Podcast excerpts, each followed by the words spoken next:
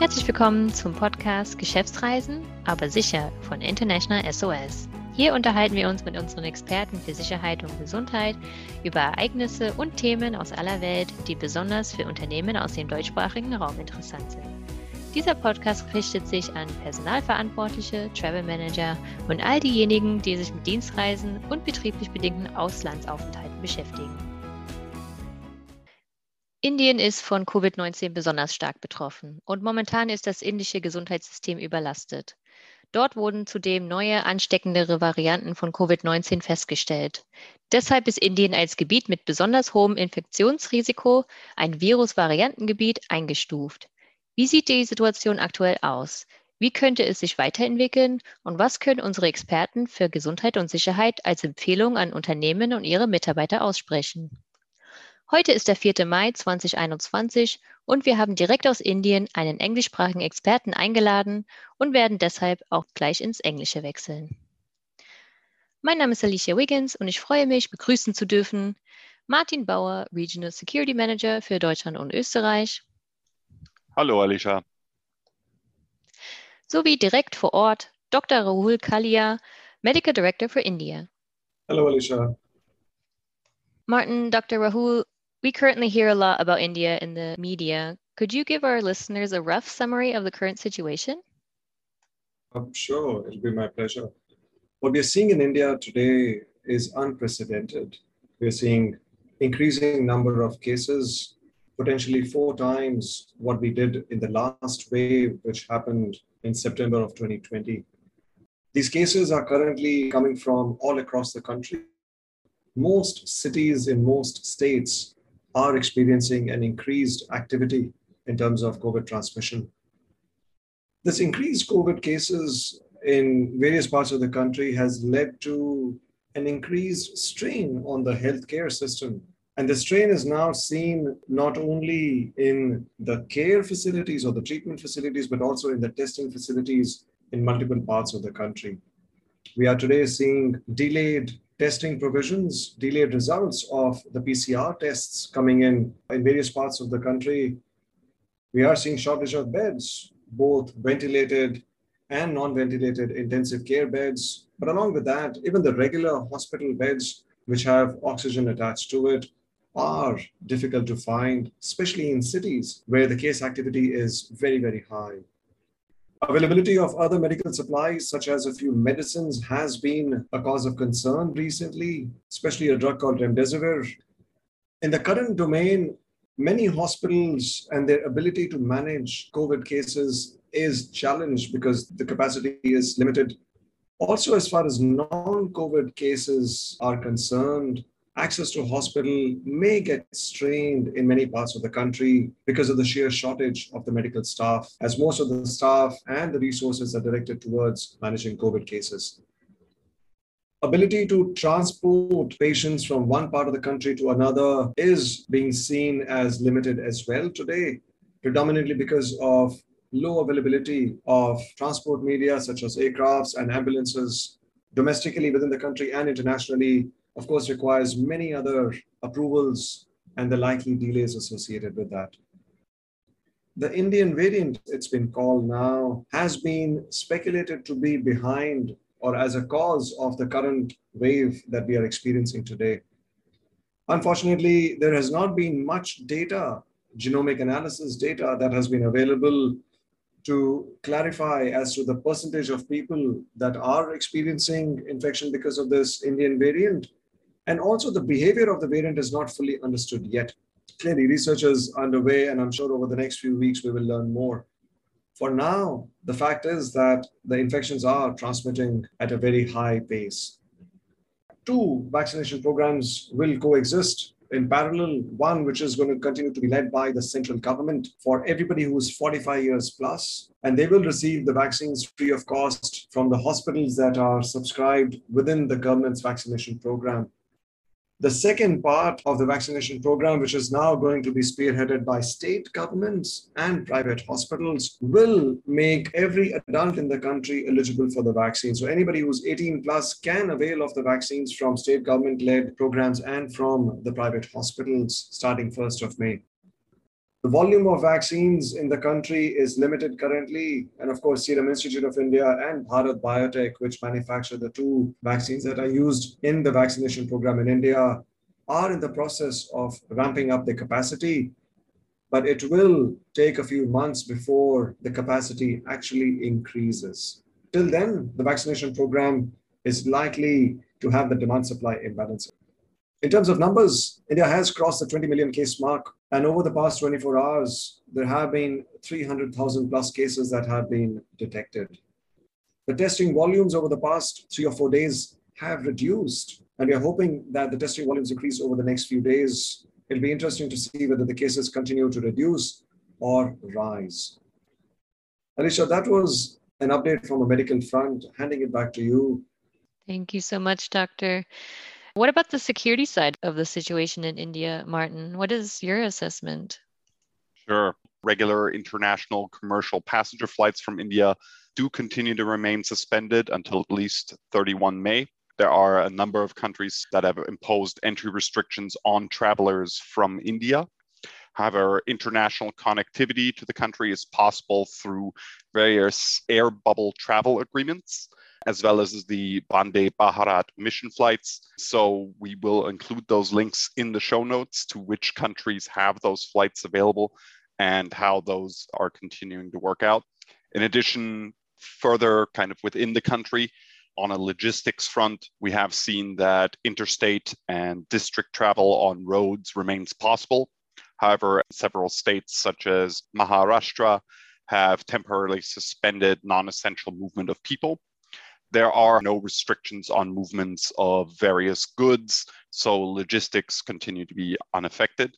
And that is on at least the security front, kind of the main concern at this point is the restriction in transportation, as we're not yet seeing an escalation of the security situation in the country. In our own sources, we say that it is expected that the outbreak and the strain on the hospitals will continue for several weeks. Can you explain how we expect the situation to develop, Doctor? Typically, when the cases start to rise in a community, those who are experiencing a severe disease start to use the ICU beds or start to require the ICU beds. There is a limited number of such care facilities available in the country and hence, there comes a point or a threshold after which the beds which provide intensive care become difficult to find. That's what we refer to as strain. With that backdrop, our assessment is that ICU beds are potentially the first ones to fill up and the last ones to vacate.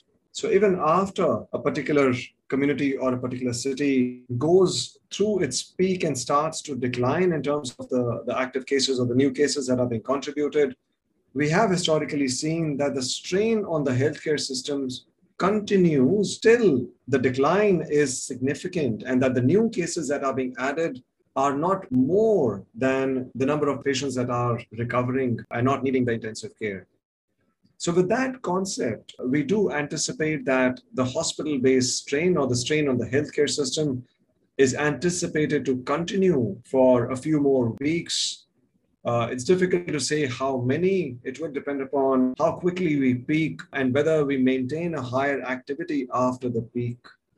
Needless to say, we do anticipate that the strain on the healthcare system, both for COVID related care and for non COVID related health concerns, is expected to continue in India. And Martin, how do our security experts anticipate the situation to develop? So there's a number of escalatory triggers I should say here up front that despite the healthcare situation, we do not expect a change in the overall security environment at this time. Although a few incidents of social unrest have been recorded over access to essential medical supplies, these have been localized outside of health centers in some parts of the country. Sporadic incidents of crime involving medical supplies have also been reported, and a heightened security force presence at relevant sites will help deter a wider uptick. In terms of internal mobility, we do expect further state-led restrictions, some of which will no doubt affect major cities. Essential services and several industries, as well as businesses, will remain out of purview of these restrictions, however. Such measures can, of course, always be imposed on short notice, depending on the local pandemic situation. And the authorities will conduct ad hoc checks at commercial premises to ensure compliance. Additional police personnel can be expected and checkpoints installed to ensure that official directives are being followed. Furthermore, the central government may announce enhanced nationwide lockdown measures in the coming weeks. Notification of this was issued by the Ministry of Home Affairs on the 26th of April to states and union territories, which has directed the district level authorities to enforce further stringent measures to reduce the transmission of COVID 19 as required. Some of the other triggers that we're currently keeping an eye on, as I already mentioned, a suspension of domestic or international commercial flights on the domestic front that has not been met. On the international front, that is partially met. As I already mentioned, there are some restrictions a further suspension of long distance train services, which has not been met. There also have not been any additional factors into this, such as a natural disaster impacting parts of India at this time. And currently, we do not see any shortage of essential commodities or goods within the country. Thank you. So, what can we recommend to organizations and their travelers, assignees, and local employees in India? Doctor, what can you recommend from a medical perspective? When the one word that explains the recommendations is reducing exposure. For those who are traveling, the current advice is to defer the travel uh, to India if it can be avoided, predominantly because of the current raging pandemic and the strain on the healthcare system for those who are unable or unwilling to remain in the country, we recommend that they should consider exiting the country, especially those who have comorbidities and who are at a high risk of developing the disease. For the travelers and assignees and domestic employees who do start to show symptoms, who do get exposed to the virus, they should ideally stay at home and not mix with others. If they have any symptoms that are suggestive of COVID, the next best step is to reach out for medical advice, to get help from a doctor, to be advised on what should the next steps be. Majority of individuals who do get impacted with COVID today will continue to have a mild illness. Home isolation will work. A few weeks of illness and then recovery is the natural progression as we are seeing today. Thank you so much, Doctor. Martin, what advice can you give to organizations from a security and maybe strategic perspective? Thanks, Alicia. So, breaking it down for managers, whether they are in country or even outside of country, we are continuing to advise that, of course, they closely monitor uh, any COVID 19 related developments and the impact on staff mobility, as well as any associated security risks ensuring that they have access to reliable, nuanced information to inform their workforce in communications as well as their business making decisions, and to regularly reevaluate where that information is coming from, as well as how that information is going to be working out for their international assignees as well as their local staff. If there is a decision made to relocate international assignees, this should be done as soon as possible. That remains our recommendation, especially given the fact that we're continuing to see a number of travel restrictions, even in Europe. Germany, for example, now only allows entrance of either its own citizens or those with a permanent visa. That is the stand as of the recording of this episode. But there should be a number of basic strategic questions asked such as do staff have the ability to procure basic goods and services? Do they have access to reliable communications? Do they have access to quality medical care?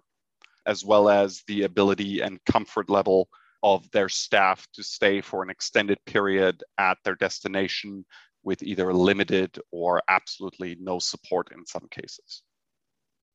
Thank you both for your recommendations and thank you both for joining this episode. Thank you. Thank you all. Wish you all the best. International SOS betreut Unternehmen und deren Mitarbeiter weltweit, darunter auch zahlreiche Unternehmen aus dem deutschsprachigen Raum, von DAX 30 bis hin zum Mittelstand. Dabei macht es keinen Unterschied, ob es sich um Dienstreisende, Expats oder lokale Mitarbeiter handelt. Unsere Experten für Medizin und Sicherheit sind rund um die Uhr erreichbar, sei es online, telefonisch oder vor Ort. Für Organisationen, die in Indien tätig sind, ist der Zugang zu medizinischer und sicherheitstechnischer Unterstützung entscheidend. Und auch wir erhalten eine erhebliche Anzahl von Anfragen für Beratung und Unterstützung, sowohl auf organisatorischer als auch auf individueller Ebene. Die Entwicklungen zu der Situation in Indien werden in unserem wöchentlichen Sicherheitsbericht mit aufgenommen. Falls Sie sich den Bericht abonnieren möchten, können Sie sich unter www.internationalsos.de bei Themen und Publikationen unter Sicherheitsberichte informieren.